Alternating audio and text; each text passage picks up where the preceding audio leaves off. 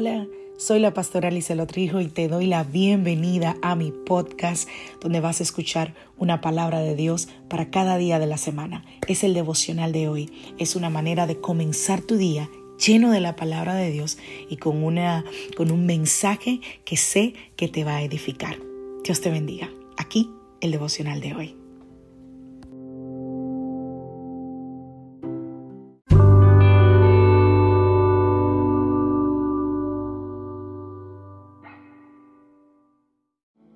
Devocional del día de hoy. ¿Dónde estás? Vamos a Génesis capítulo 3, a partir del verso 8. Cuando soplaba la brisa fresca de la tarde, el hombre y su esposa oyeron al Señor Dios caminando por el huerto.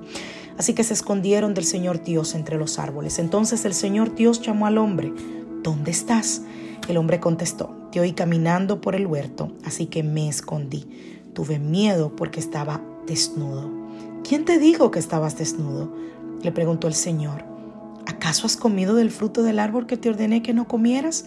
El hombre contestó, la mujer que tú me diste fue quien me dio el fruto y yo lo comí. Entonces el Señor Dios le preguntó a la mujer, ¿qué has hecho? La serpiente me engañó, contestó ella, por eso comí. Ayer en el devocional hablaba sobre la vergüenza. La vergüenza es ese sentimiento de culpa de haber hecho algo indecoroso, de haber fallado. Ese, sentimiento que nos embarga cuando pensamos que si la gente supiera lo que hicimos, dejaría de amarnos o de estimarnos como la gente lo hace.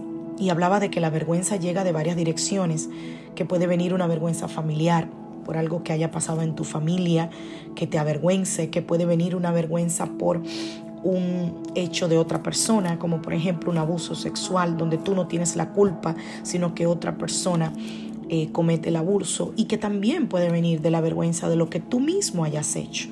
Ahora, ¿qué hacemos con la vergüenza? ¿Cómo podemos librarnos de ella? Y yo creo que lo primero que tenemos que tener claro es que nosotros somos hijos de Dios. Tú eres hijo de Dios. Si has aceptado a Cristo, Eres hijo de Dios. La familia en la que naciste no es tu responsabilidad, ni lo que han hecho tus padres, ni tampoco lo que hacen tus hijos que ya son adultos.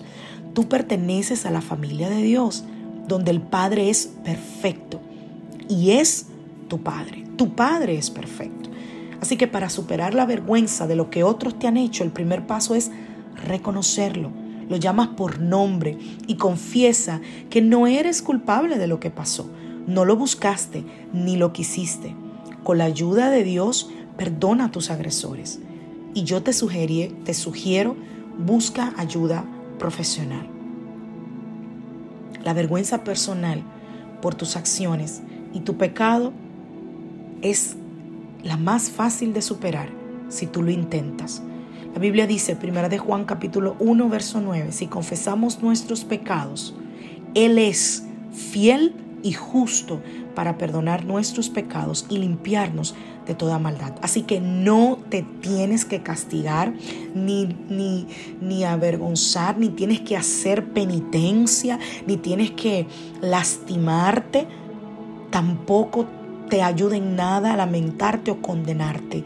Jesucristo, Jesús ya pagó un precio muy alto por nuestro perdón. Y si no lo recibimos tal como Él nos lo ha dado, libremente, le mostramos que nosotros no creemos que su sacrificio es suficiente. Cuando nosotros eh, cuando tú no recibes el perdón de Dios, le estamos diciendo a Él que el castigo que Él recibió no es suficiente para pagar lo que yo hice y que yo necesito seguir castigándome para terminar de pagar mi deuda.